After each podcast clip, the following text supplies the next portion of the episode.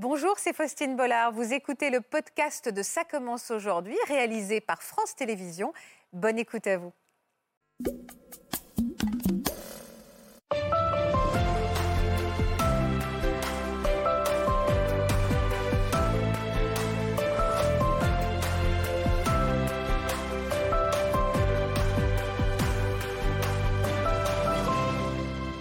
À tous et merci de nous rejoindre en direct sur le plateau de Ça commence aujourd'hui pour clore cette semaine spéciale que vous avez été très nombreux à suivre. Elles avaient 44, 48 ou même 49 ans quand elles ont donné la vie à leur premier enfant. Une grossesse sur le tard qui a été le dénouement d'un long et douloureux combat pour devenir maman. Certaines y avaient même renoncé, mais la vie est parfois faite de jolies surprises. Ce sont des témoignages pleins de rebondissements que ces quatre merveilleuses mamans et les papas vont nous livrer. Ce sont des témoignages remplis d'espoir et d'amour. J'ai hâte de vous les présenter. Bienvenue à tous dans Ça commence aujourd'hui. Bonjour Stéphanie. Bonjour. Vous me présentez votre petite merveille Oui, petit Gaston qui a deux mois et demi. Très bien. Et vous l'avez eu alors à quel âge vous? Alors, je l'ai eu à 47 ans, à l'aube de mes 48 ans, euh, 15 jours après. Et, euh, et voilà, c'était euh, une merveilleuse, euh, un, un merveilleux cadeau que j'ai eu pour mon anniversaire, pour le coup. Ah, en plus Ben oui, parce Eh que c'était, euh, il est arrivé juste le 11 avant. septembre je suis du 19. Très bien. Vous dormez Ça va un petit peu? Ça va. Je, Ça va. Je un suis fatiguée. Je suis maquillée. Voilà, merci. Bonjour Muriel. Bonjour. Vous êtes donc avec votre homme Thomas. Bonjour Thomas. Bonjour. Et votre petit garçon Mathilin, un très joli prénom breton. Certains disent Mathiline, nous on dit Mathilin, qui a un regard très coquin. Ça va Mathilin? T'as quel âge? 4 ans. Super, t'es grand, hein? Et je vois que tu tiens bien tes- les, la- les, les mains de ta maman. Est-ce que tu connais l'âge de ta maman quand tu es, quand tu es né Tu savais quel âge elle avait ta maman? Non. Elle avait. Alors vous aviez quel âge Muriel? Euh, J'allais avoir 49 ans, Beau cadeau aussi de pré-cinquantaine. un mois et demi avant, avant mes 49 ans. Super. Mais moi, j'ai- des chaussures d'hiver. Et ben les chaussures d'hiver, parce qu'en ce moment, on est en décembre, il fait froid et j'espère qu'elles sont fourrées parce que c'est vrai que ça fait du bien en ce moment. Sylvie, bonjour. Bonjour. Merci. Et non, mais on va pouvoir papoter, Mathilda, on a du temps, ne t'inquiète pas. Sylvie, donc bonjour. Vous êtes venue avec Eva, votre fille. Bonjour Eva. Bonjour. J'aurais dû aussi commencer par Stéphane. Bonjour Stéphane. Bonjour. Merci d'être avec nous. Vous allez nous raconter également votre très belle histoire d'amour. Eva est grande maintenant. hein. Oui. 11 ans. 11 ans, c'est ça? Oui, on Et donc, vous aviez quel âge, Sylvie? Alors moi, j'ai accouché à 40 jours de mes 50 ans. Très bien. Oh là là, c'est des. Alors il y a beaucoup d'histoires, beaucoup de rebondissements, mais surtout beaucoup d'amour qui vous réunit. Et, euh, et on pense très fort à Nathalie. On va, je vais vous expliquer pourquoi dans un instant, mais d'abord je vais vous, prof- vous présenter le professeur Michael Grimbert. Bonjour professeur. Bonjour, Un professeur à la cool en basket. J'aime bien le décalage. Euh, j'essaye. Vous êtes gynécologue obstétricien. Vous allez nous accompagner cet après-midi et nous apporter votre éclairage médical sur ces grossesses un peu différentes, des grossesses parfois à risque. On va en parler. Et alors pourquoi je vous disais qu'on embrasse Nathalie? Parce que aujourd'hui, nous avions prévu donc de recevoir euh, Nathalie. Et Nathalie, euh, elle, elle devait accoucher pour la première fois. Enfin, elle doit accoucher pour la première fois euh, à 44 ans. Quand on l'a contactée, elle était à une semaine de son enfant, sa petite fille, mais qui a décidé donc d'arriver un peu plus tôt que prévu. Donc on pense très fort à Nathalie, puisqu'en fait elle est partie à peine il y a quelques heures en salle de travail. Christophe, son conjoint, est avec elle. Ils sont donc actuellement en salle de naissance. On voit cette photo. Ils nous ont fait un petit selfie. On embrasse très fort Nathalie, son homme, et on a hâte d'avoir une photo de la petite merveille qu'ils attendent. Voilà, Euh, voilà pourquoi elle n'est pas là aujourd'hui. On est en direct. hein. Là, on peut pas vous, on peut pas vous le faire à l'envers. Euh, vous pouvez évidemment nous contacter sur les réseaux sociaux. Le hashtag c'est CCA. Si vous voulez nous envoyer des questions, des photos, nous sommes à votre disposition. Alors, Stéphanie, donc, à 48 ans, vous avez donc donné naissance à votre petit Gaston. Euh, ce petit garçon, vous avez décidé de l'avoir seul. Il n'y a pas de papa aujourd'hui? Non, en fait, euh, j'ai, euh, je suis allée en Espagne. et de là, on a fait un transfert d'embryon, enfin, ce qu'ils appellent un transfert d'embryon, donc une PMA, pour avoir bah, ce petit bébé tout seul, toute seule. Alors, depuis combien Est-ce que vous aviez déjà avant eu envie d'avoir un enfant? Alors oui, bah, dès lors, euh, voilà, j'étais en relation euh, à 18 ans, donc euh, à partir du moment Ah oui, donc relation- très tôt, vous avez voulu oui, avoir très un tôt, oui, bah, voilà, enfin, j'avais une très bonne interaction avec les enfants, que ce soit les cousins, les nièces et autres. Et, et voilà, j'étais en relation, donc avec ma maman, en fait, ma maman m'a eu à 20 ans. Donc moi, je voulais aussi avoir enfant jeune Un enfant jeune. Et je me suis dit, bon, entre aux alentours de 20 et 25 ans, ce serait bien, parce que je pense qu'il y a, il y a vraiment un, un lien qui se fait. Et, euh, et puis, bah, malheureusement, enfin malheureusement non, mais après, voilà, les, les années ont passé, euh, les différentes relations n'avaient pas forcément les mêmes envies que moi. Et, euh, et puis, bah, Vous aviez un travail? Ah oui, oui, j'étais, je travaillais dès lors que j'avais euh, 20, 22 ans. Vous faisiez quoi dans la vie?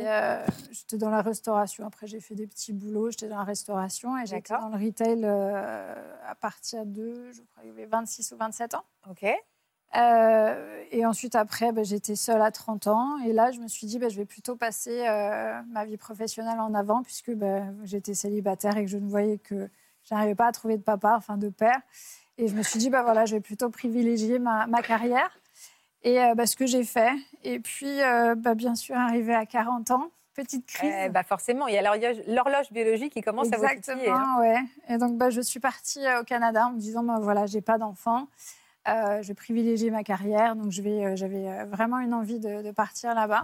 C'était un deuil de, de faire le deuil de cette maternité? C'est quelque chose de douloureux J'ai voulu, voilà, je pense qu'en même temps, en partant à l'étranger, euh, j'ai voulu faire ce deuil en me disant que, ben voilà, euh, je n'a- je n'aurais pas d'enfant, il fallait que je fasse quelque chose de ma vie.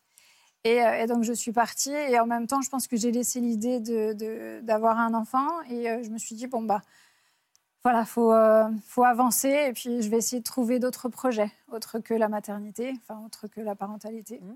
Et, euh, et puis, bah, en fait, je suis revenue en France et, euh, et en France, voilà, j'ai ma meilleure amie qui a, qui a eu un, un problème médical. Enfin, elle a su qu'elle ne pouvait pas avoir d'enfant. Et en fait, ça m'a fait un choc. Qu'est-ce pourquoi? Qu'est-ce que vous avez ressenti quand elle vous a annoncé ça? Elle avait quel âge, votre meilleure amie? Elle avait 44 ans. D'accord. Vous en aviez combien Ah, vous aviez 44, 44, ans ouais. aussi. ouais. Et euh, en fait, euh, bon, elle l'a plus ou enfin, elle l'a très très bien pris. C'est moi qui ai eu un choc en fait.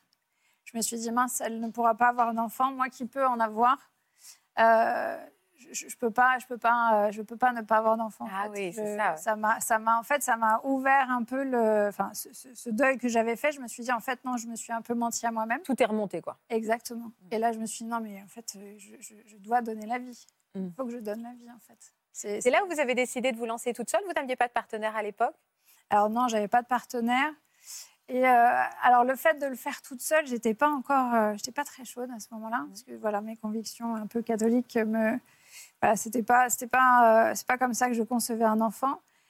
Et mais voilà, ça, ça, ça, ça a pris du temps en fait. hein. Ça a pris une année pour que je puisse savoir si effectivement, bah, comment je, je pourrais avoir un enfant Ouais. euh, et, et- et comment le faire en fait. Alors, quelles sont les options qui sont, se sont ouvertes à vous? Qu'est-ce qui vous a le plus. Vous aviez pensé à l'adoption ou pas? Alors euh, oui, mais je sais que c'est compliqué, surtout Ouais. en France, ça prend du temps, sachant que euh, voilà, je suis toute seule, c'est un peu compliqué. Et non, bah après je savais que alors il y avait euh, la solution de trouver euh, quelqu'un d'un soir et de éventuellement de faire un bébé comme ça un petit peu en loose day. Ou alors après, bien évidemment, euh, c'était c'était d'aller à l'étranger parce que j'en avais entendu parler. Ouais. Et voilà, j'étais pas très chaude à l'époque. Mais Ah, euh, Vous avez pris du temps pour la réflexion. hein. oui, ça m'a mis, ça m'a pris euh, une bonne année.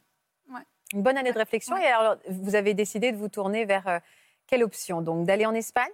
Alors en fait, euh, bah, ma gynécologue de l'époque euh, m'a conseillé justement, enfin m'a- m'avait donné différentes euh, adresses d'instituts à l'étranger, notamment en Grèce, en Belgique et en, Espagne. Et elle m'avait dit qu'en Espagne, voilà, ça se passait très très bien, qui voilà, il- c'était un petit peu un cocon et qui prenait bien en charge bah, justement les mères indépendantes, enfin, les futures mères indépendantes. Vous vouliez faire un don d'ovocytes et de gamètes ou vous vouliez faire.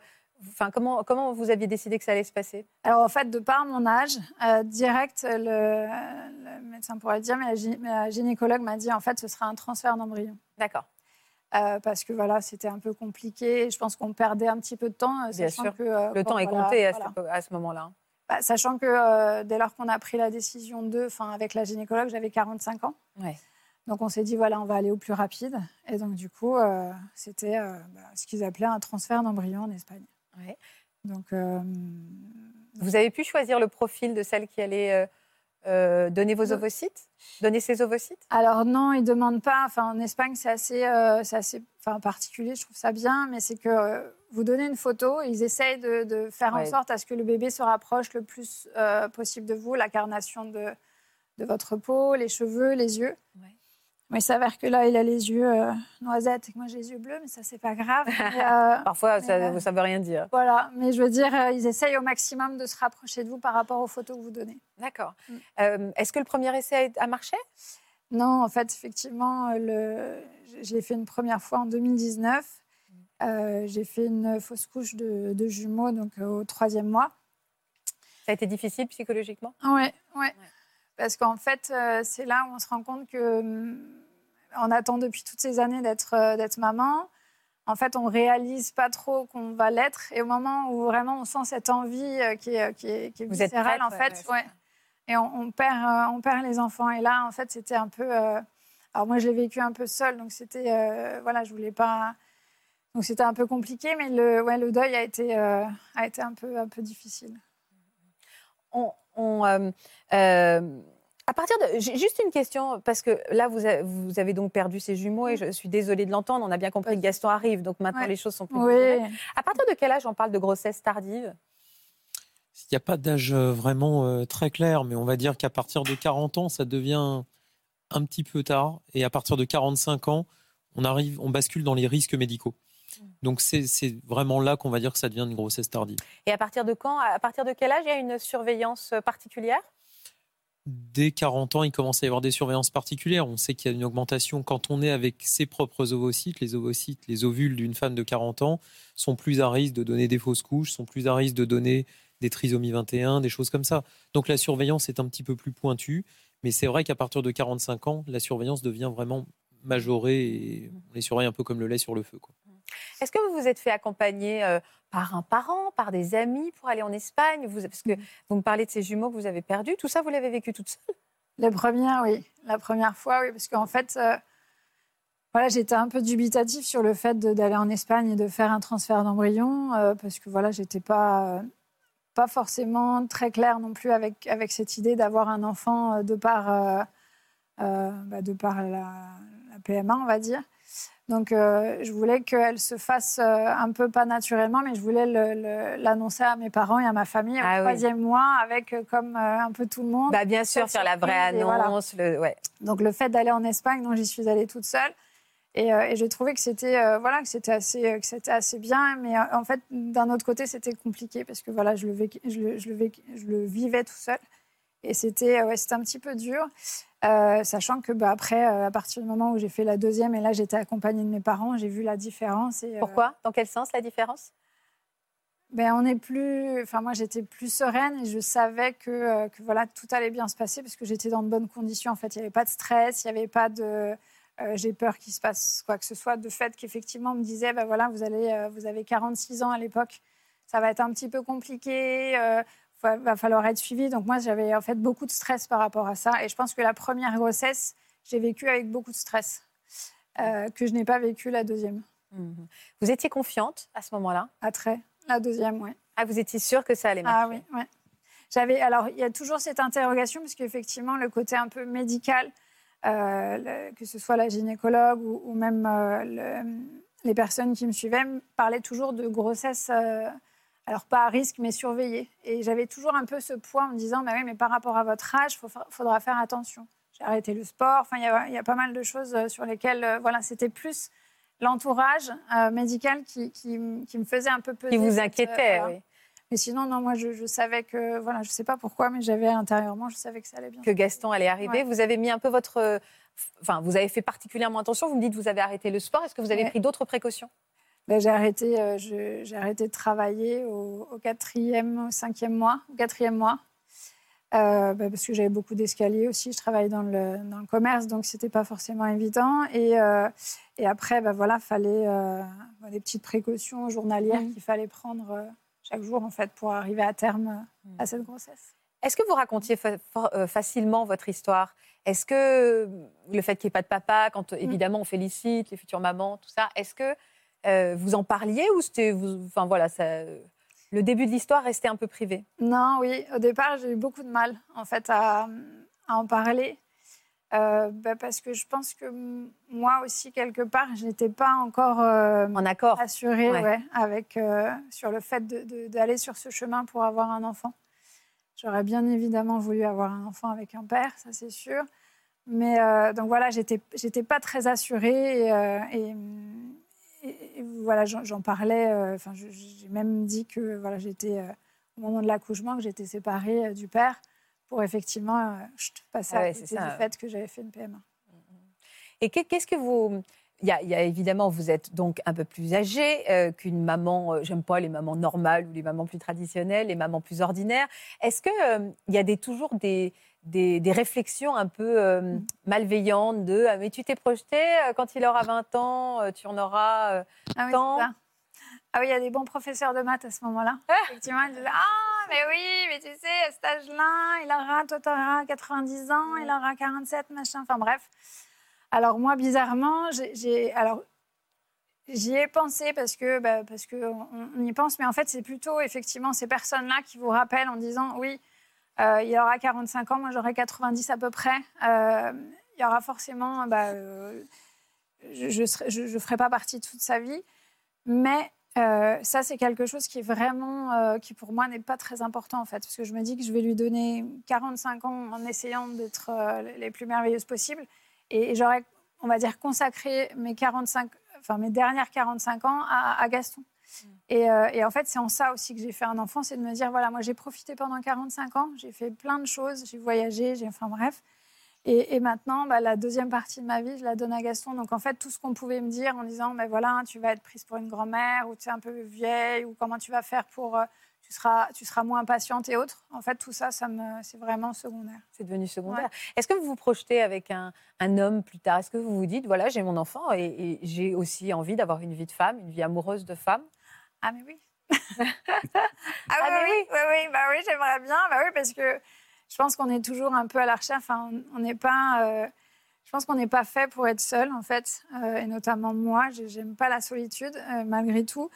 Et alors, je cherche pas de papa, ça c'est sûr. En revanche, voilà, j'aimerais bien, oui, avoir quelqu'un dans ma vie pour voilà, pour avoir des belles histoires comme là, avec être en couple et avoir des enfants, et, et- et puis bah, lui donner.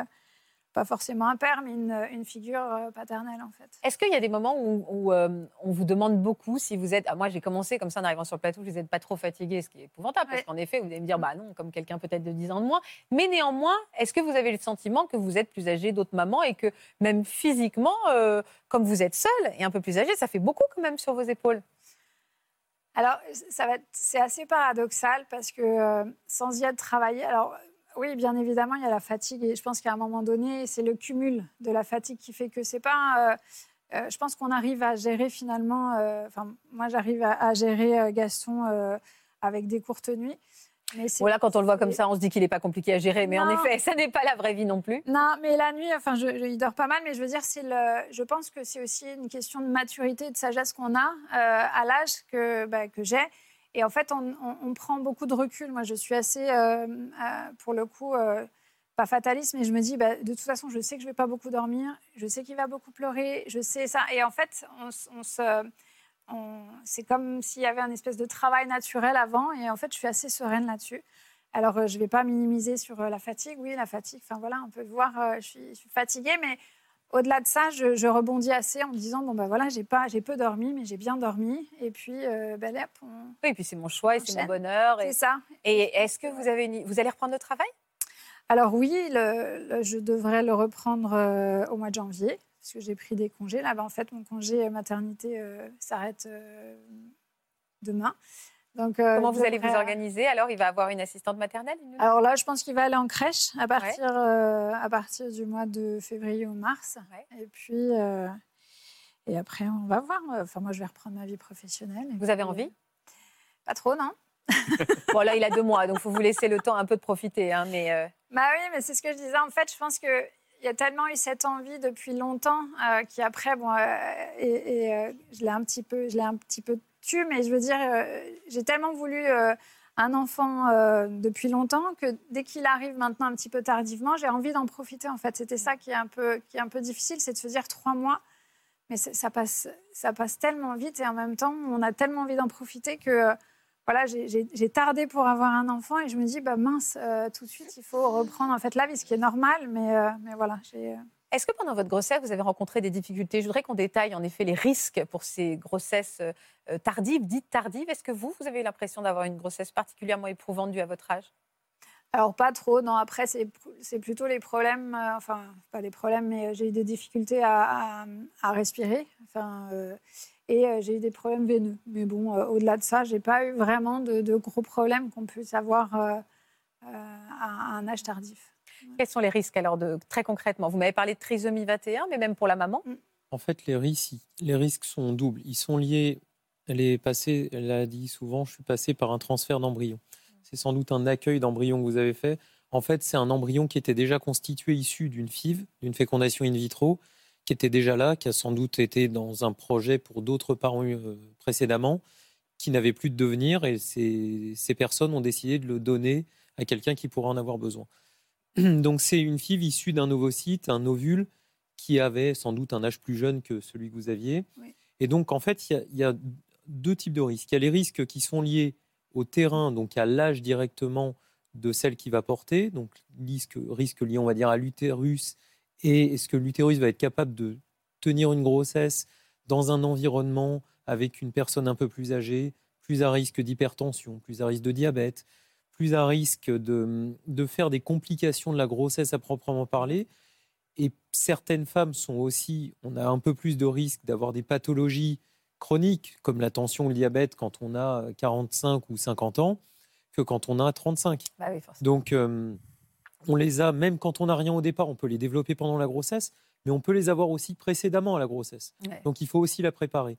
Et après, il y a tous les risques qui sont liés à l'âge de l'ovule. C'est pas du tout la même chose de faire une grossesse à 49 ans ou à 45 ans ou à 46 ans avec un ovule qui vient d'une femme qui a 35 ans, Mm. ou de l'avoir, et on va dire que ça tient un peu plus du miracle, naturellement, avec un ovule de 49 ans. Parce que là, l'ovule de 49 ans a un gros risque de donner une fausse couche, de base, a un gros risque de donner une trisomie 21.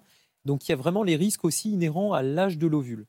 Et ça, on arrive à les gommer en passant par ce qu'on appelle le don d'ovocyte. Le don d'ovocyte ou l'accueil d'embryon, qui est issu d'un ovocyte, d'un ovule plus jeune, Mhm. va pouvoir permettre de gommer cette partie. Et donc, il ne restera que les risques liés au terrain et à la grossesse et à l'utérus qui va être un peu moins capable, sans doute, de permettre de porter une grossesse dans des conditions optimales. Oui, Pardon. On m'a beaucoup parlé de précléampsie. Ouais. En fait, ça, à chaque fois, ils avaient peur en disant Ah, ben voilà, enfin, je ne sais plus quel suivi j'avais eu, mais euh, on m'a souvent dit Bah oh, non, ça, vous ne pouvez pas faire, il faut faire attention parce qu'il y a un risque de précléampsie. Ouais, la prééclampsie, c'est l'hypertension de la grossesse qui peut se compliquer avec un risque de perdre le bébé ou d'accouchement ultra prématuré. Parce qu'en fait, des fois, on sait que sur ces terrains de grossesse un peu tardive, on est contraint, parce que la situation n'est plus contrôlée médicalement, de devoir sortir les enfants ou faire accoucher la femme un peu tôt, Ouais. y compris des fois à 5 mois et demi, 6 mois, Ah ouais. avec de la réanimation pour l'enfant. Ça peut être des césariennes, des fois de sauvetage maternel Ouais, qu'on est obligé de faire. Et donc, on se retrouve avec un ultra prématuré et des risques aussi liés à cette maman, prématurité. Des risques pour les deux, en fait. Alors Muriel, vous, à 53 ans, vous êtes donc la maman de Mathilde. Il est où Mathilde? il est sorti, il a fait sa vie, il est là-bas. Non, non, mais t'inquiète, Lucie, hein. il a dû trouver des bonbons ou des gâteaux, quelque chose comme ça. Et donc, vous étiez à l'aube de vos 49 ans quand vous l'avez mis au monde, la fin d'un long combat pour vous euh, qui a été euh, vraiment jonché d'épreuves. Euh, c'est sport à 53 ans, petit garçon de 4 ans? C'est sport, oui et non. C'est, bah, il, a, il a beaucoup d'énergie, donc forcément, il, il il demande beaucoup, mais je ne trouve pas ça plus difficile que. Ouais. Que- que- vous vous êtes rencontrés comment tous les deux? Vous avez une différence d'âge déjà hein, avec Oui. Je suis plus âgée, De combien de... de 6 ans. Ouais, ça va, c'est pas non plus une différence d'âge euh, non. majeure. Un hein. peu plus âgé, quoi. Un, peu, Un- un, un peu. petit peu plus âgé. Un, petit voilà. peu plus Vous âgée. êtes rencontrés euh, à quel âge? Vous aviez quel âge, vous? Euh, J'allais sur mes 36 ans, euh, Thomas sur ses 30 ans. On s'est rencontrés lors d'une soirée. Est-ce que vous avez rapidement parlé bébé tous les deux? Alors non, pas tout de suite, euh, puisque euh, quand on a commencé à, à- à se fréquenter, euh, oui, on, on a mis le, le- le sujet un, un peu sur la table en disant, bah, oui, j'aimerais avoir des enfants, etc. Mais après, bon, on, commence à se connaître, etc. Oui, on Donc fait- parle, on parle d'autres choses, et puis, puis voilà. Alors, à quel âge vous avez eu envie de vous lancer? À quel âge le désir a, a pris plus de place Alors moi, je venais euh, d'avoir mes 38 ans. Et donc, euh, j'ai commencé à, à lui en parler un peu, à lui dire... euh, Attention L'horloge biologique est là. Euh, il faudrait peut-être y penser. Donc, Thomas ayant 6 ans de moins, disait oui, On a le on a temps. un petit peu de temps devant nous. Bah, pas trop. donc, euh, donc euh, voilà. Et puis, euh, et puis, je pense qu'il en a pris, euh, il Ah bon, en a pris On en avait envie quand même, de toute façon. Ouais. Et on avait envie aussi de fonder une famille. Donc, euh, Juste, vous me permettez de, faire une, de poser une question à Michael. C'est à partir de quel âge la baisse de la fertilité est notable? À, à partir de quel âge une femme devrait se dire Ok, faut pas tarder Alors c'est super important parce qu'on a tous le concept en tête de l'horloge biologique. Sauf que l'horloge biologique, normalement, c'est la ménopause. En fait, c'est l'arrêt des règles. C'est 50 ans. C'est ça l'horloge biologique. Mais la fertilité, elle baisse déjà 10 ans avant. C'est-à-dire qu'à partir de 40 ans, ça devient beaucoup plus compliqué. Et si on n'y arrive pas, on ne peut pas compter véritablement sur l'assistance médicale à la procréation. On n'est pas efficace, si ce n'est à passer par du don d'ovule, qui est encore un, Autre autre, chose, chose. ouais. Mais donc, vraiment, la baisse de fertilité, il y a une décroissance significative à partir de l'âge de 37 ans. 37, 37 38 ans. Ah, très bien. Donc, le, le 38 ans en train de se dire faut se dépêcher, c'est un, bon- un bon timing. Bah ouais, mais sauf que les femmes, ont un- même quand elles ont conscience de ça, les mecs, et qu'en particulier quand ils sont plus jeunes, n'arrivent pas à percuter là-dessus. Ouais. Sans doute par manque de connaissances, d'éducation, de plein de choses. C'est pour ça qu'on travail. C'est important de justement de d'avoir ce type d'émission pour vraiment que tout le monde puisse prendre conscience de ça. Nous, ne, ne nous réveillons pas trop tard. Alors, vous avez essayé déjà naturellement. oui, et euh, à notre grande surprise, euh, on- je suis tombée enceinte euh, relativement rapidement, puisque quelques mois après, euh, juste un petit peu avant mes 39 ans, on a découvert que, que j'étais enceinte. Vous n'avez pas pu aller au bout de cette grossesse? Malheureusement, non. J'ai fait une fausse couche à trois mois. Ça a été difficile? Ça a été difficile. Toutes les fausses couches sont évidemment difficiles. Oui. Et j'attendais deux bébés en plus. Ah, c'était des jumeaux, oui. Mm. Et ça avait été naturel en plus. hein? Oui. Ah oui. Oui, oui. Vous avez voulu re- euh, recommencer tout de suite ou vous vous êtes dit on souffle un petit peu? Alors, euh, mon mari m'a dit, euh, Ben, c'est pas grave, on repart de plus belle. Euh, ok, mais hum, je pense que j'étais pas prête.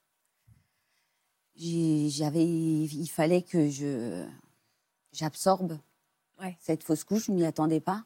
Mhm. Et du coup, ouais, il a fait encore un peu. hein. Oui, je vois que c'est encore un douloureux hein, pour vous, hein, Oui, oui. cette fausse couche-là, ouais, bien sûr. Et puis trois mois, c'est quand même avancé dans la grossesse. C'est pas ça. Au début. ouais. C'est ça. On se projetait un peu déjà. On se, on se projetait et puis euh, et puis moi à l'âge que j'avais je me suis dit euh, bah c'est super euh, je suis enceinte euh, tout de suite et en fait euh, bah d'un coup euh, Ouais, c'est peu rien. le- ouais, donc euh, oui je je pense que j'étais pas prête à repartir euh, tout de suite. Il fallait le temps du deuil. il fallait que je je deuil. digère voilà Mhm. et je pense que c'est pour ça que je suis pas retombée enceinte euh, tout de suite Qu'est-ce qui s'est passé alors après? Et bien après, euh, le, bah, le temps a passé. Et puis à 41 ans, on m'a diagnostiqué un cancer du sein. Ah ouais. Alors là, les projets de bébé ont été vraiment euh, mis de côté, j'imagine. hein. Oui, surtout que euh, bah, il y a la période des traitements, enfin chimiothérapie, radiothérapie, tout ça. Et ensuite, je devais, on m'a annoncé que je devais faire une hormonothérapie pendant 5 ans. Ah oui. Donc là, le projet bébé, il était anéanti. euh, là, euh, bah moi, c'est ce que j'ai retenu. Mm. On m'a dit on vous soigne, euh, voilà. Et bah, parce qu'on leur a dit, bah, nous, on essayait d'avoir un enfant. Mhm. Et là, on m'a dit, bah non, là, on va, On va d'abord, euh, soigner. bien sûr. Et après, Et on verra. après, après, Vous n'avez pas pensé à ce moment-là de vous tour- à vous tourner vers l'adoption? Alors, pas tout de suite. C'est pas la même chose. Hein. Je suis pas en train, mais néanmoins, c'est une option quand on veut aussi avoir un enfant. Pas vous y avez pensé? Oui. Et d'ailleurs, euh, c'est ce qu'on c'est ce qu'on a fait. On a entamé des démarches. Et, euh, et on a obtenu notre agrément euh, un an après, Oui, c'est ça. C'est un an à peu près. après le début des Et, et vous avez, vous avez euh, entamé en la deuxième partie, c'est-à-dire vraiment de vous tourner vers des associations pour pouvoir avoir un bébé? Oui, alors on choisit, alors nous on voulait adopter en France, donc on s'est tourné vers l'agence française d'adoption, Ouais. mais on avait la possibilité aussi de déposer un dossier euh, dans un pays à l'étranger. D'accord. qu'on n'a pas fait puisque c'était pas. Vous, votre envie, c'était d'adopter en France. Oui. Pourquoi vous l'avez pas fait? Pourquoi ça n'a pas été jusqu'au bout alors, ce projet-là? Bah, parce que c'est très long déjà. Et puis, je pense que par notre âge, euh, on a senti que euh, bah, ça allait être un peu plus compliqué Ouais. que pour un couple un peu plus jeune. Mhm. Donc, euh, Alors, donc vous avez décidé d'abandonner, de mettre ce projet-là de côté? Alors au moment où s'est posé la question si on renouvelait notre agrément ou pas, euh, au bout de la quatrième année, on a décidé de ne pas le faire.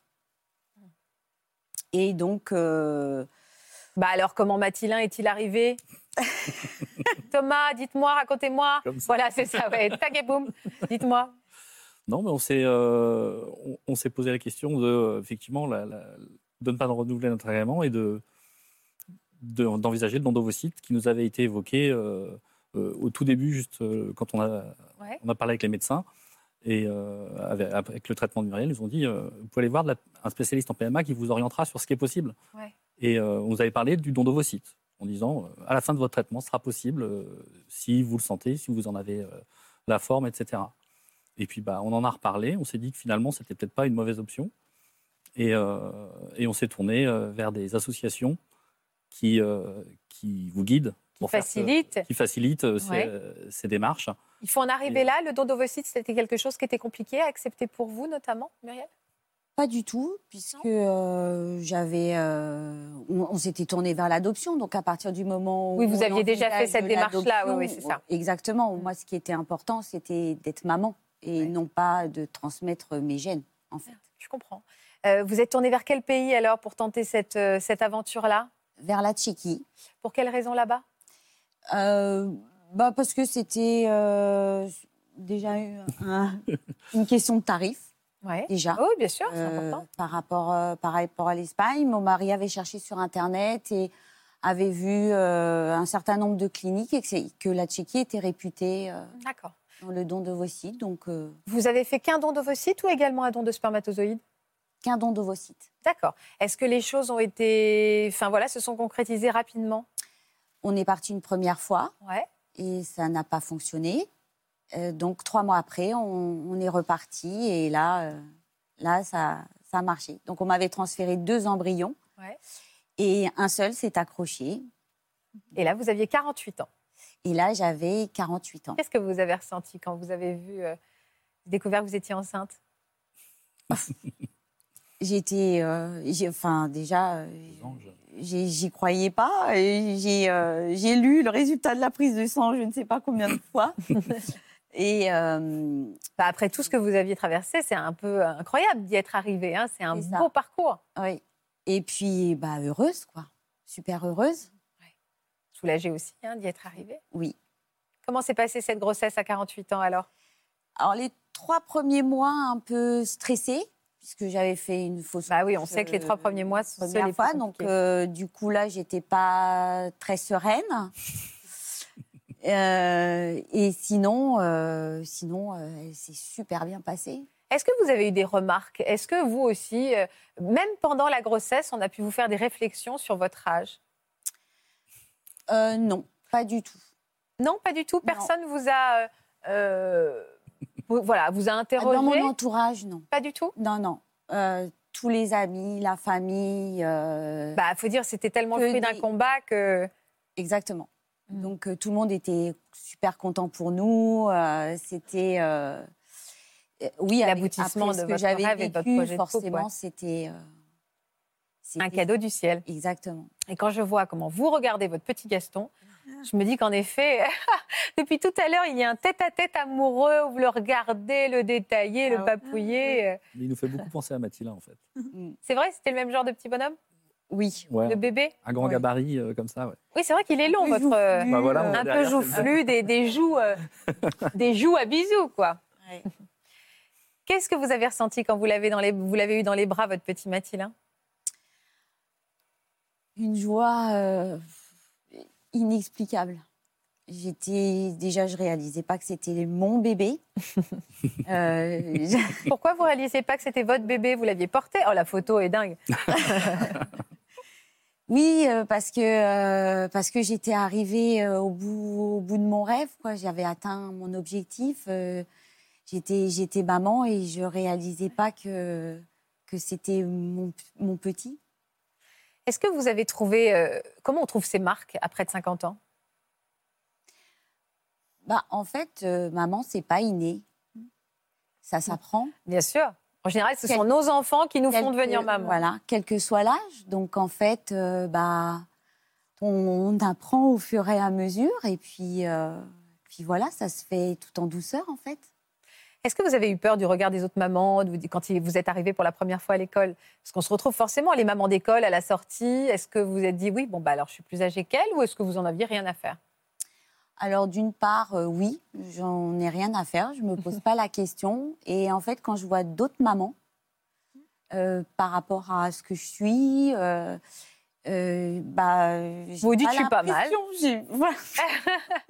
Peut-être pas jusque-là, mais euh, j'ai pas l'impression d'avoir euh, Il n'y a pas de décalage, forcément. mes, mes 53 ans. Et, euh, et quand euh, je dis l'âge que j'ai, les gens me disent bah, c'est pas, pas possible.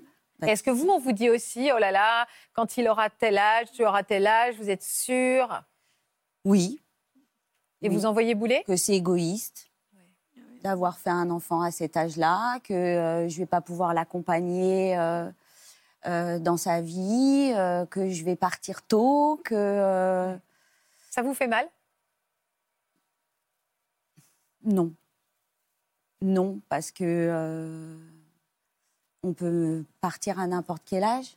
Oui, vous avez raison, ça veut strictement rien dire. Hein. j'ai- Enfin, j'ai perdu une amie très jeune et bah, son petit garçon avait 2-3 ans. et- Donc, euh, on ne sait pas.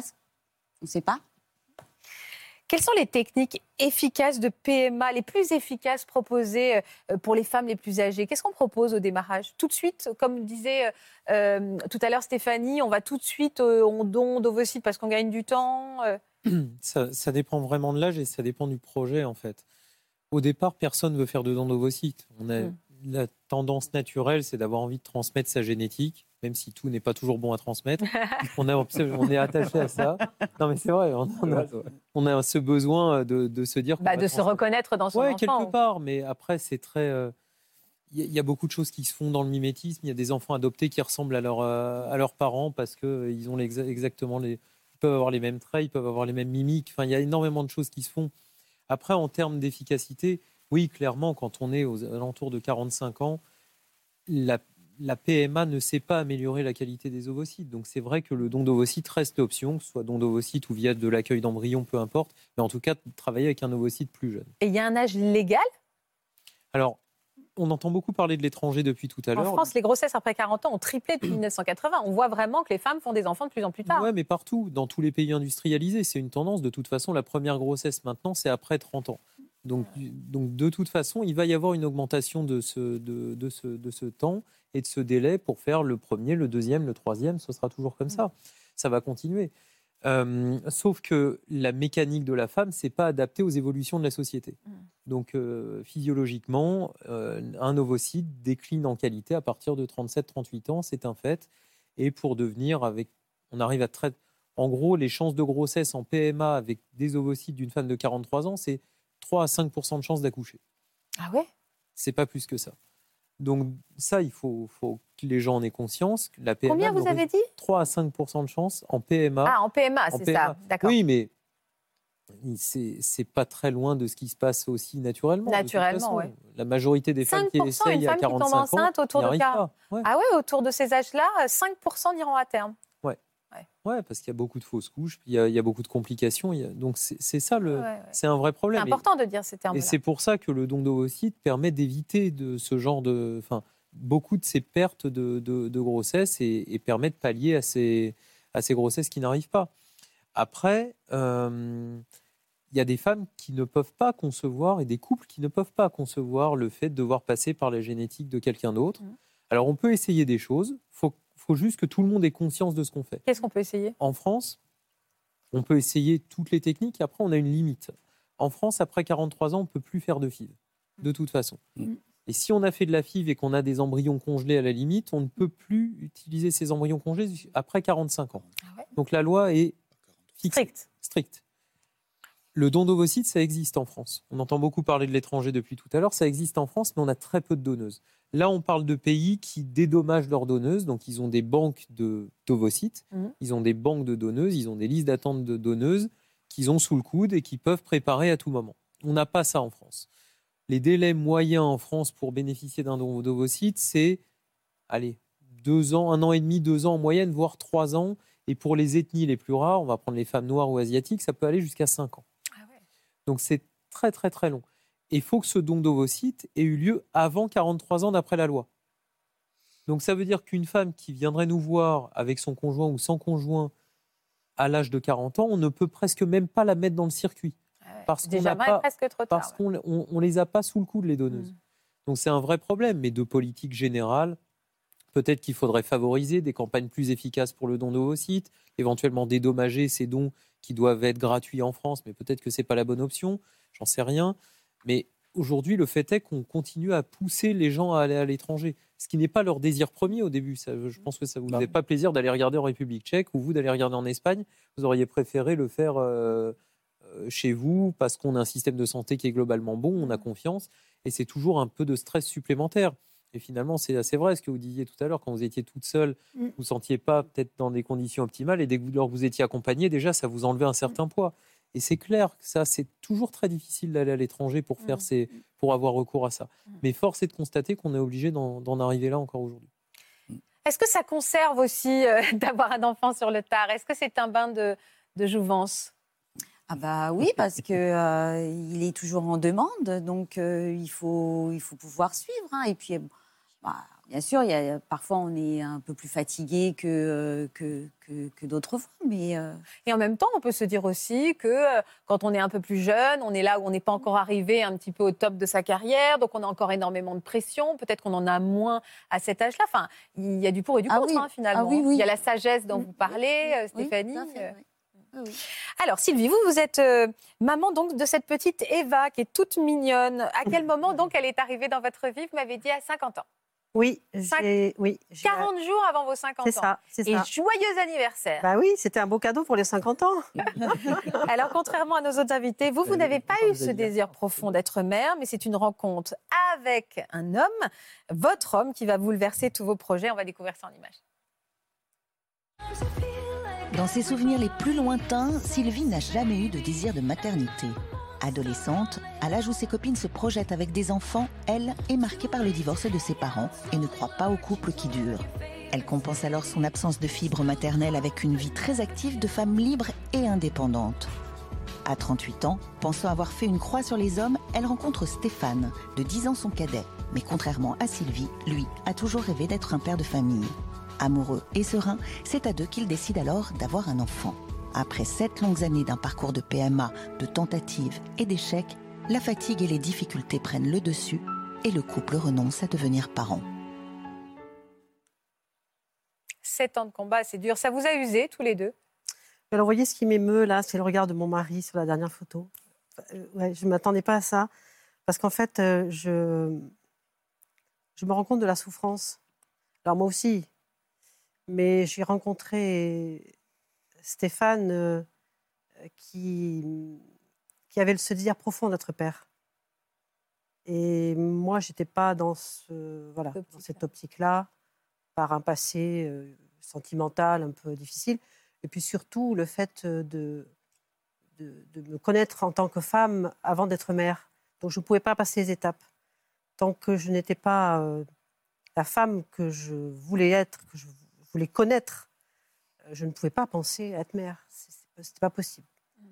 Et puis, eu, euh, voilà, aussi une, une enfance. je- C'est pas que. pas par rapport à mes par- mes parents, mais une enfance euh, un peu introvertie, un peu difficile. Et je ne comprenais pas trop comment on pouvait avoir envie d'avoir des enfants si on ne pouvait pas être vraiment heureux. En... Jusqu'à quel point ces six mois de combat, six ans de combat avaient été douloureux pour vous, Stéphane?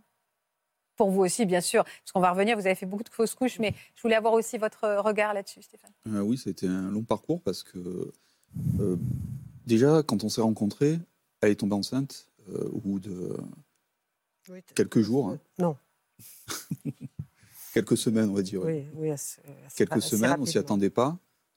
Et euh, elle a fait une fausse couche, en fait. Donc, naturellement, Non, alors racontez-moi, vous n'allez pas être d'accord. Non. Dites-moi. C'est-à-dire qu'il s'est passé tellement de choses aussi. Ouais, c'est ça, C'est normal. C'est loin aussi maintenant, Ouais. parce que ça fait, ça fait 20 ans. Ouais. Ça fait 23 ans qu'on est ensemble, et donc ce, qu'on raconte maintenant, ça fait plus de 20 ans. Donc, Bien sûr. euh, Alors racontez-moi.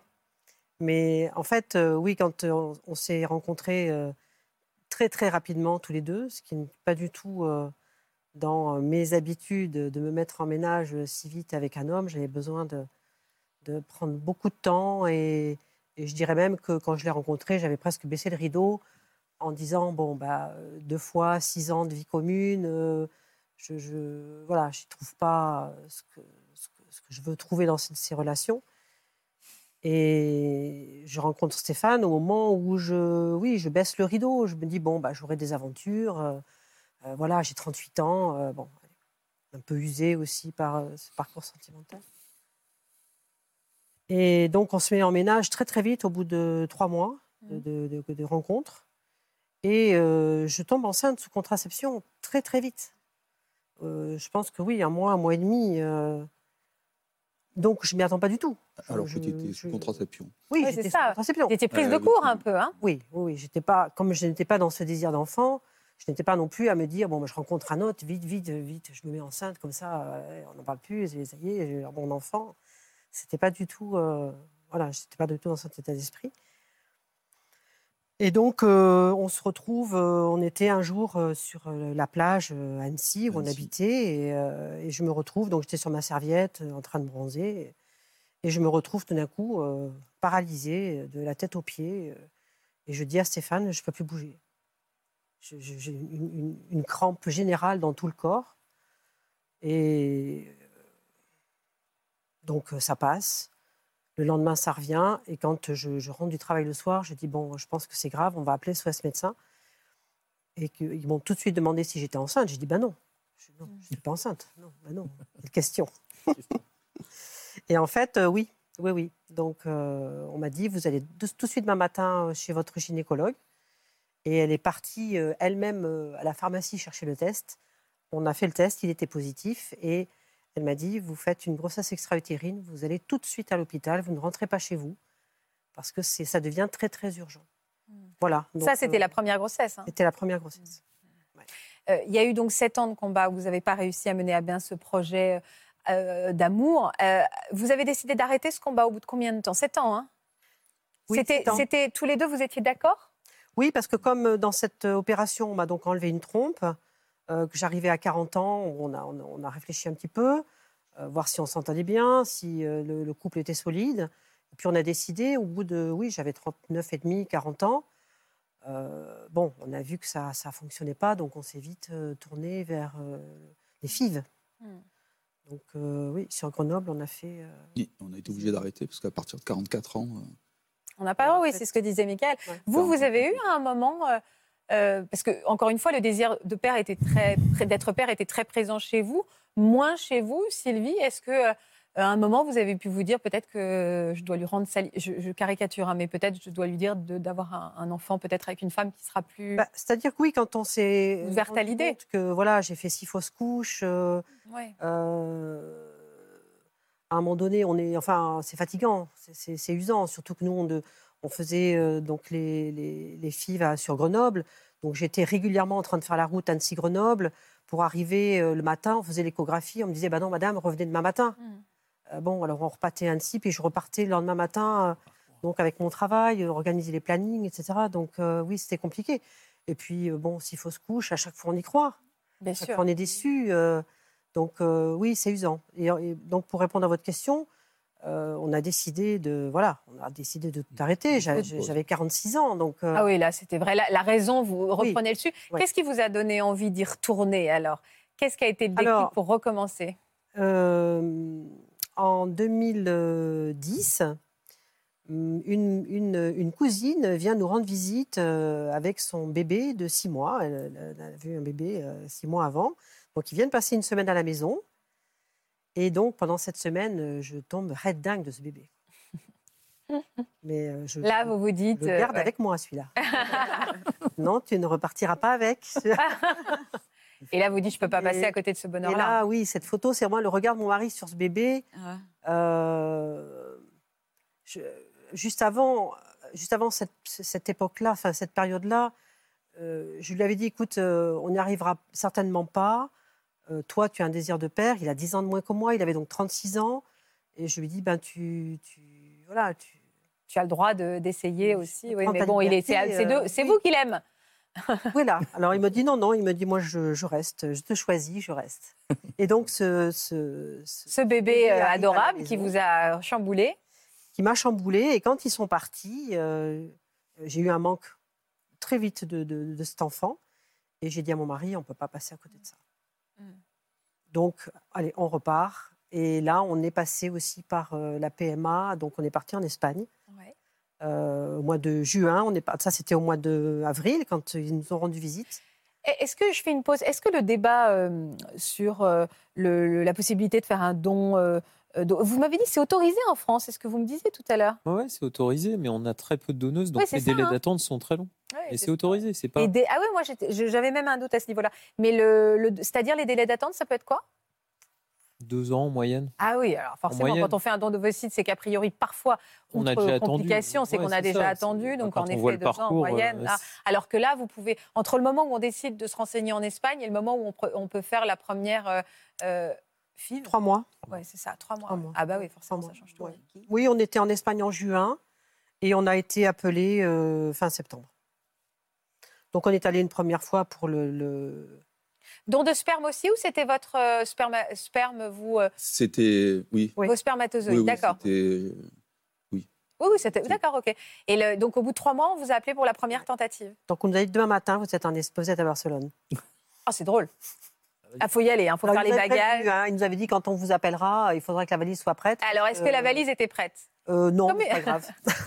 On prend deux pulls. Aller en Espagne, non, euh, mais. Et, euh, et est-ce que ça a marché dès la, pro- dès la première tentative? Oui, oui, ça a marché dès la première tentative. Donc on a, on a fait deux ans. La première tentative, elle est là. On a fait euh, donc euh, implantation de deux embryons. Deux embryons. Euh, alors moi, je n'étais pas pour parce que je me sentais pas d'avoir des jumeaux. Je, là, je voilà. Maintenant, on m'a dit, bah, écoutez, madame, c'est deux. euh, S'il y en a qu'un, euh, il risque de, de, de pas peut-être pas tenir, donc ça serait dommage. euh. Bon, donc du coup, on a mis deux embryons.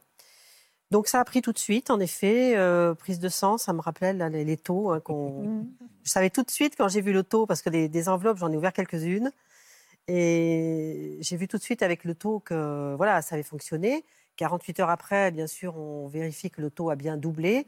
Et là, il avait bien doublé. Donc, euh, je me suis dit, bon, bah, les deux sont là. Quoi. Les deux sont là. Ouais, ça, c'était pareil. ouais. Et puis, euh, au bout d'un mois et demi, euh, ben, voilà, un matin, très, très mal au ventre, des douleurs que je connaissais, surtout par rapport à la grossesse extra-utérine. Donc, je me retrouve à l'hôpital et on me dit, Madame, on a deux nouvelles. Alors, ils ne connaissaient pas notre parcours. Et ils m'ont dit, Madame, on a deux nouvelles à vous annoncer, une bonne et une mauvaise. On commence par quoi à on ce commence par la mauvaise. euh. Et donc là, on me dit, vous faites une grossesse extra-utérine. et là, on ne comprend pas parce que c'est pas du tout le parcours. En fait, euh, la- dans la trompe, euh, il n'est pas passé par là. Donc, euh, en fait, l'embryon a fait Il marche remonté. arrière alors qu'il n'est pas passé par. Donc, euh, bon, avec mon mari, on. Et donc, je lui dis, bah, la bonne, il me dit, vous avez une grossesse évolutive à côté. Mais avec l'opération, parce qu'il faut qu'on vous opère en urgence, Ah oui, pour Avec remettre. euh, ah ouais. vous allez certainement perdre l'autre. C'était très risqué. Ça a dû être très compliqué pour vous de gérer Oui, les deux. là, je pense que lui, il était fou. euh, plus, et le médecin, savez, enfin le chirurgien aussi. J'ai souvenir du chirurgien qui, qui nous regardait en disant Mais cette femme qui a, qui a 49 ans, qui n'a pas eu d'enfant, euh, qui a mené ce combat, je suis en train de lui dire que la, la- la grossesse évolutive va s'arrêter. Ouais, ouais, Euh, il était, euh, j'ai vu quand même un, un climat très, euh, Très pesant. Ouais, très pesant. Mm, mm. Mais alors, euh, moi, alors, je, je n'avais aucun doute que non, non, non, l'opération n'allait rien arrêter du tout. Et à partir de ce jour-là, j'étais complètement confiante, mais je n'ai jamais douté une seconde que je n'aurais pas mon enfant jusqu'au bout. J'ai- j'ai les, les voisines qui sont venues, qui pleuraient, qui disaient mais, mais non, non, mais tout va bien, tout va bien. Et tout va bien. Et tout va bien. Est-ce que euh, euh, être maman à 50 ans, vous, vous êtes posé les mêmes questions que nos autres invités? Est-ce qu'on a pu vous renvoyer euh, des, des phrases douloureuses ou des commentaires douloureux ou pas? Franchement, j'ai alors j'ai très peu, j'ai quelques souvenirs. Euh, soit je n'ai pas voulu entendre. Je n'ai pas, je n'ai pas de, je n'ai pas entendu de réflexion assez violente. D'ailleurs, j'ai trouvé sur, tu vas partir tôt. Enfin, je- enfin, euh, non. Alors moi, je n'ai jamais entendu euh, du tout, euh, du tout, du tout. Alors peut-être que j'étais dans mon monde. Ouais, Euh, par contre, j'avais la crainte pour Eva. Ça, oui, ça, pour moi, c'était un souci. Je me suis dit, elle entendra qu'elle a une maman euh, âgée. Et elle a entendu euh, dans son- sa petite enfance. Et comment tu as réagi, toi, Eva, quand on te dit que ta maman est peut-être un tout petit peu plus âgée que les autres mamans? Moi, je m'en fiche. euh, C'est, ça m'est arrivé un tout petit peu, pas beaucoup. Ouais. Et tu réponds quelque chose dans ces moments-là? Non, je dis, des fois on me dit que c'est ma mamie et alors je dis, euh, bah non, ça c'est ma mère. Et je m'en fiche sinon. Oui, tu t'en fiches, tu as bien raison, c'est pas si important que ça. Et euh, l'accouchement s'était bien passé? Très bien. Oui, oui. J'ai travaillé jusqu'à 8 mois et demi. J'ai eu une césarienne parce que j'avais un peu trop de liquide amniotique. Donc, c'était plus prudent faire une césarienne. Il y a une anecdote un peu euh, loufoque qu'on m'a glissée dans l'oreille euh, tout à l'heure euh, sur la maternité. Racontez-moi. Oui, alors ça, je regrette ce- cette, euh, ce- cette histoire. En fait, euh, ça m'a un peu. euh, bon. Euh, ça a été, ça m'a un peu gâché euh, mon bonheur aussi dans Ah. les premiers jours. Parce que euh, donc j'ai eu une césarienne, donc euh, bien sûr les trois premières nuits je l'ai pas eue avec moi, elle était en pouponnière à la clinique. Et puis un matin, euh, le troisième matin, euh, donc pendant ces trois jours, euh, c'était vraiment Eva était très très chouchou, très voilà très mignonne, très Facile. facile. Elle, elle observait tout, enfin vraiment un, un- un bonheur, voilà, c'est très très très très chouette. Et puis un matin, vers 6 heures du matin, un bébé pleurait dans, dans la clinique assez. on l'entendait souvent, ce bébé pleurer. Et puis un matin, à 6 heures du matin, une, une, une aide-soignante rentre dans, dans ma chambre avec euh, le, le bébé dans les bras et me dit euh, Elle pleure, elle veut sa maman. Hop Et elle me colle euh, le, le- le- le bébé dans, dans mon lit, il j'y voyais presque pas. Et à la fin, à la fin, elle pleure, à la fin, elle veut sa maman. Donc je, je mets, je la mets au sein, puis je, je- je la regarde et je, me disais, mais quand même, elle est bien bouffie. Alors oui, un, un bébé qui pleure beaucoup, oui, mais elle, elle pleurait pas, donc je, trouve que son visage n'est pas, n'est plus pareil. Et puis je, un regard noir, elle me lançait, euh, je sentais vraiment que ce, ce bébé me lançait un regard noir. Mais bon, moi je, et j'ai souvenir d'une cassure. Là, je me suis dit, mais ce bonheur de trois jours, il y a quelque chose qui s'est passé cette nuit et ça sera plus pareil. je- J'ai senti que une, déce- oui, une, déce- une déception, une sorte de déception. Bon, le, au bout de 20 minutes, l'infirmière euh, rentre dans ma chambre, me dit Madame, on fait une prise de sang, je m'assois sur la chaise, j'ai le landau en face de moi et je vois Roxane. Et donc, ça n'était pas le bon bébé. Donc, ce que je dis, en fait, je vous ai annoncé ça comme une anecdote un peu loufoque, mais elle est plutôt douloureuse, en fait. Oui, ah oui. On arrive, euh, on arrive à la fin de cette émission. Euh, C'est pour ça que je me permets de vous interrompre un petit peu. Mais je vous remercie beaucoup, en tout cas, pour ces belles histoires qui terminent donc tellement bien. Mathilien, tu viens là? Tu veux pas venir là? Non. Non, tu veux Ah pas non, dire au revoir au Mathilin, tu veux pas voulais au revoir au... Il paraît que tu rêvais d'être à côté de moi. Viens là. Non Vas-y, t'as le droit. Allez, viens Non, bon, alors c'est pas grave. Tu seras pas animateur télé, alors. Merci, Michael, de nous avoir accompagnés. Vous me disiez après, après, après, vous me disiez que, que, que j'étais plus là. Bah oui, je te cherchais en fait. J'étais très inquiète, je te cherchais. Bon, la semaine prochaine, c'est la suite de nos semaines spéciales et on va vous proposer une semaine spéciale célébrité. Beaucoup de personnalités sur ce plateau qui vont nous faire des, des confidences émouvantes. Voilà, merci à tous pour ces très belles histoires. Encore une fois, merci Mickaël, merci Mathilin. Mais tu m'as un peu abandonné sur la fin. Oui. Bon, ok. Je vous embrasse très fort. Passez une très belle après-midi sur France 2. Merci euh, d'être de plus en plus fidèles à nous rejoindre tous les jours. Euh, et donc à lundi, passez un bon week-end.